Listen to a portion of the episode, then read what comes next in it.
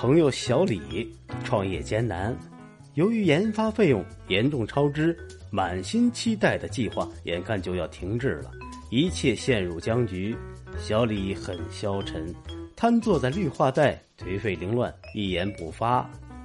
这时，有个衣装革履的中年人走过来，拍了拍小李的肩膀，说：“小伙子，是不是遇到困难了？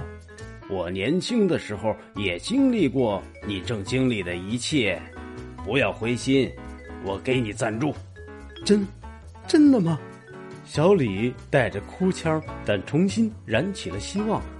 只见中年人的手从裤兜里掏了出来，毫不犹豫的竖起了大拇指，说：“赞，也是一种帮助，简称赞助。”